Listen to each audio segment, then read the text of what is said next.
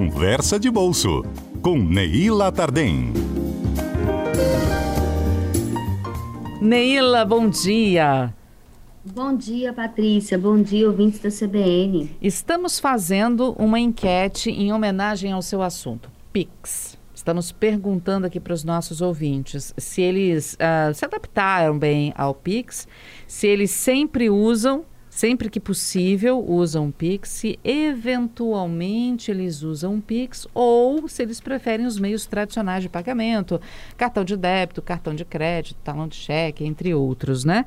É, falávamos aqui com os meninos rapidinho aqui ah, no Twitter e no Instagram, 92%, né? 92%, Patrícia. Isso aqui deu uma baixada, foi de 92 para 90. No, é, mais Mas de continua 90%. com zero, uhum. zero pessoas que votaram nos meios tradicionais. Olha que curioso, Neila. Nas duas redes sociais, Twitter e Instagram, mais de 90% dos nossos internautas disseram que usam sempre que possível o Pix poucos disseram que, coisas menos de 10%, né? Disseram que usa eventualmente. Ninguém, ninguém disse que usa meios tradicionais, como cartão e tal, né? É, e aí, você usa mais o que, Neila? Pix? Cartão de cheque, catalão de cheque, cartão?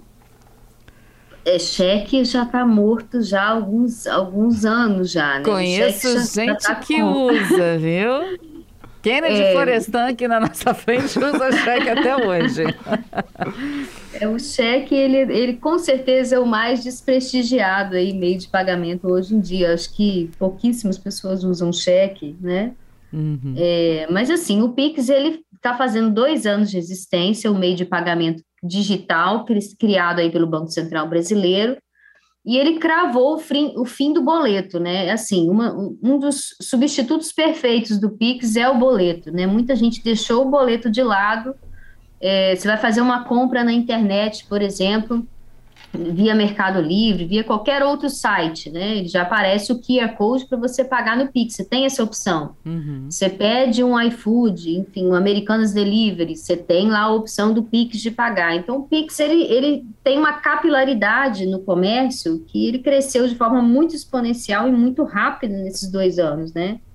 Os números do Pix em termos de uso, eles são impressionantes, né? Você tem aqui no Brasil hoje mais de 100 transferências per capita por ano via Pix, ou seja, cada pessoa fez é, em, em, média aí mais de 100 transferências é, é, por ano, né, utilizando o Pix.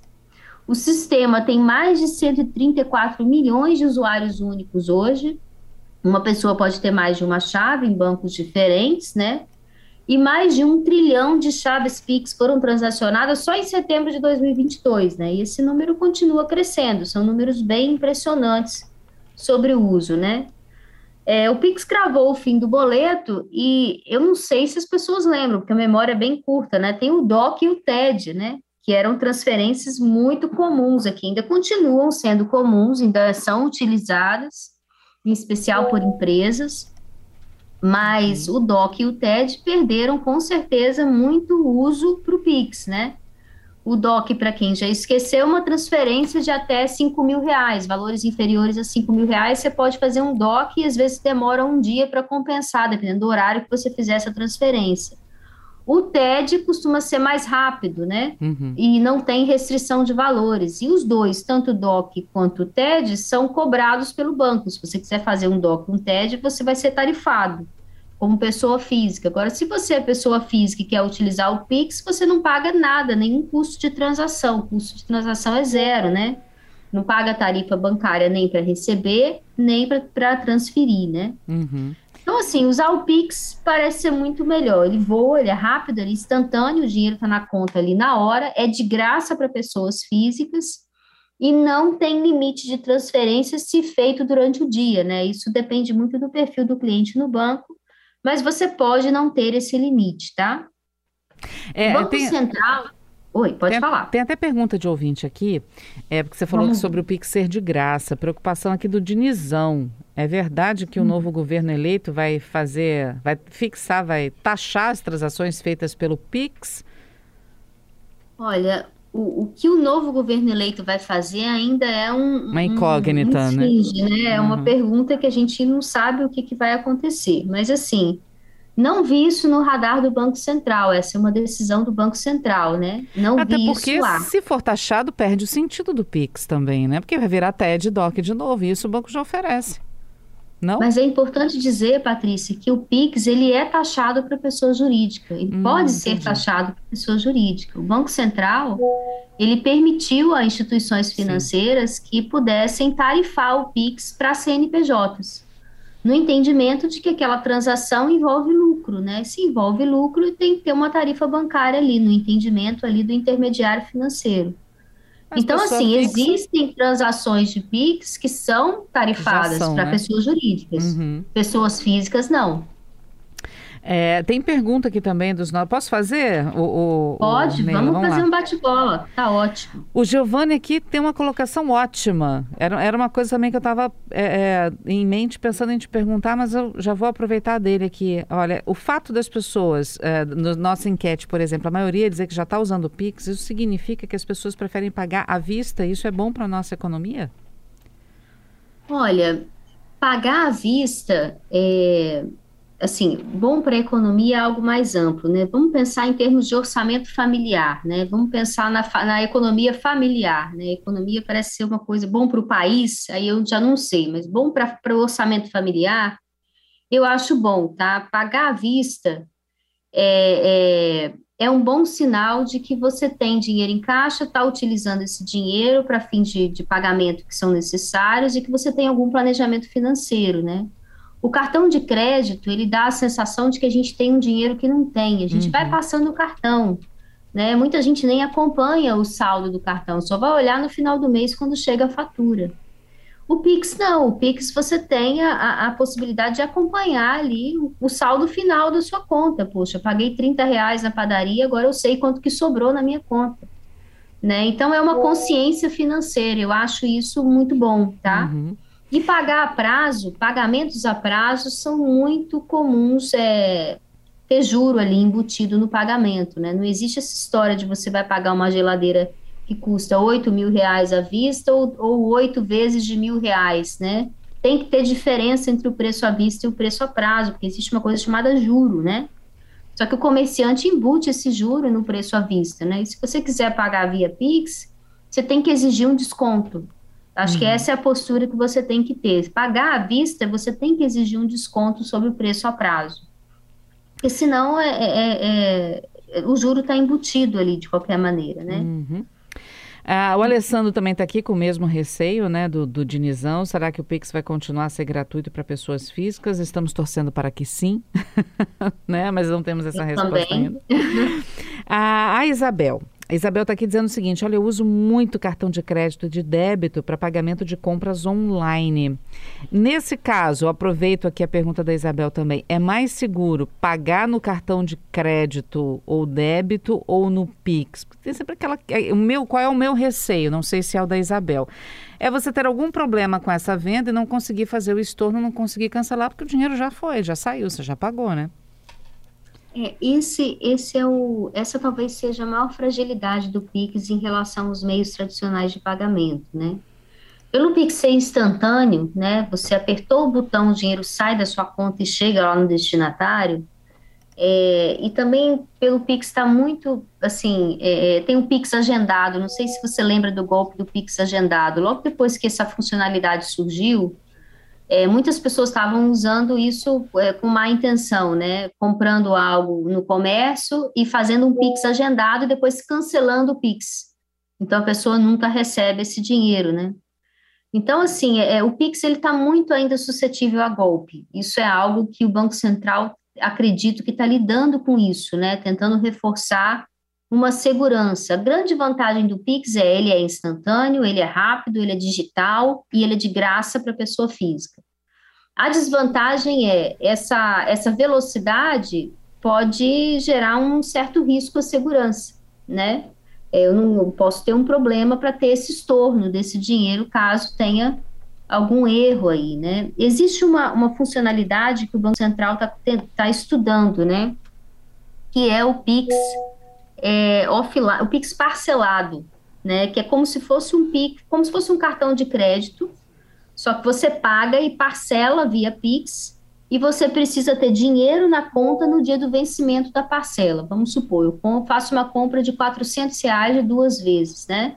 A primeira parcela de 200, a segunda de 200.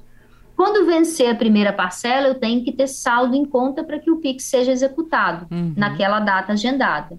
A mesma coisa na segunda parcela. Esse vai, vai ser chamado PIX parcelado. É algo que está em estudo pelo Banco Central e vai funcionar como um cartão de uhum. crédito, uhum. né? Neila. É, hum. Diga. Não, vai funcionar como um cartão de crédito. Pode terminar seu raciocínio.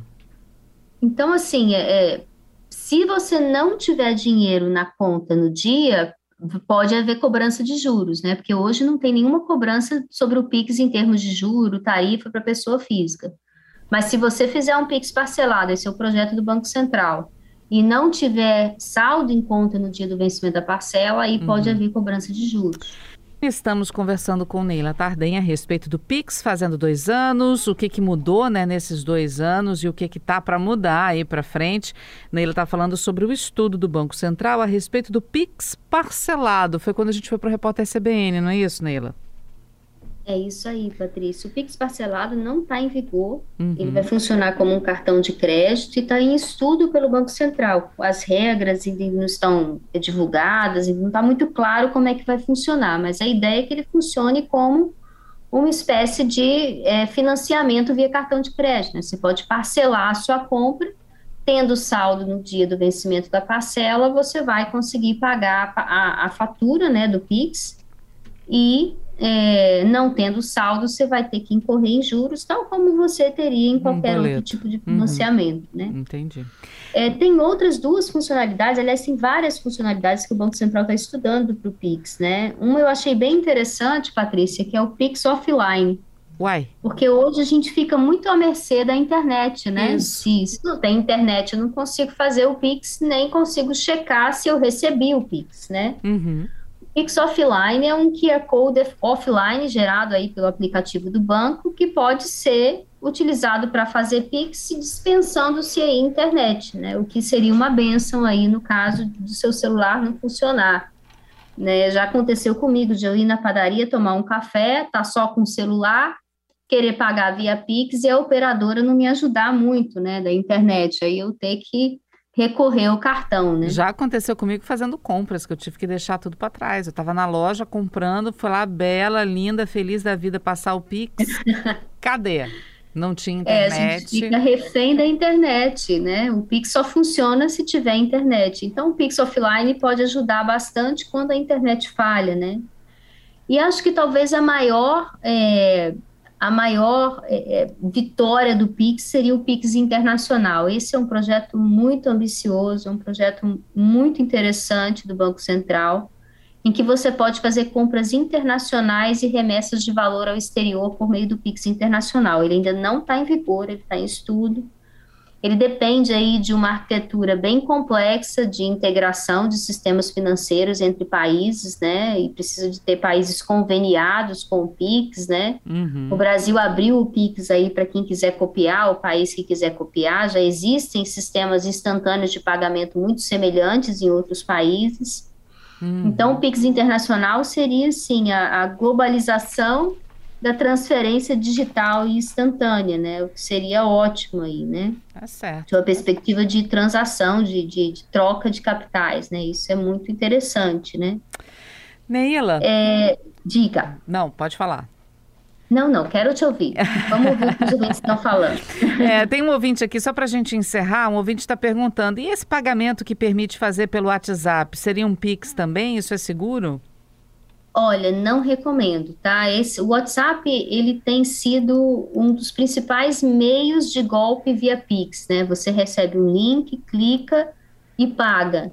É, o Pix, ele tem que ser usado pelo aplicativo do seu banco. Você precisa ser correntista de banco, precisa ter uma chave cadastrada, é, então, assim, link de WhatsApp não vai te direcionar para o seu aplicativo de banco, não deveria te direcionar para lá. Uhum. Então, acesse o seu aplicativo do banco com a sua senha, com a sua contrassenha, com leitura facial, com tudo que o aplicativo é, oferece em termos de segurança, que você vai ter consciência do que está acontecendo. E antes de apertar o botão do OK do Pix lá, checa para ver se o destinatário é esse mesmo, pergunta para a pessoa, você está diante dela na maioria das vezes, né? Pergunta, olha, seu nome é esse, o CPF é esse, para apertar o botão do OK, porque não tem estorno, né? Não tem uhum. volta, né? Você faz o Pix, você Já só era. tem que pedir para a pessoa te devolver. Se ela não quiser, não tem muito jeito de você uhum. ter esse dinheiro de volta. E o Douglas está aqui com a gente para a gente encerrar, dizendo: olha, realmente tem que lembrar que as empresas estão parcelando no Pix, estão usando o Pix como se fosse um cartão de crédito, a observação dele. Neila. É, e... Fala, Ui. pode falar. A gente só tem que tomar cuidado com as regras em vigência. Uhum. Acompanhe as regras em vigência, porque muito se fala sobre o Pix e boa parte do que se fala às vezes não é verdade, né? O Pix é de graça para pessoas físicas, ele ainda é, e espera-se que continue sendo para pessoas físicas de graça.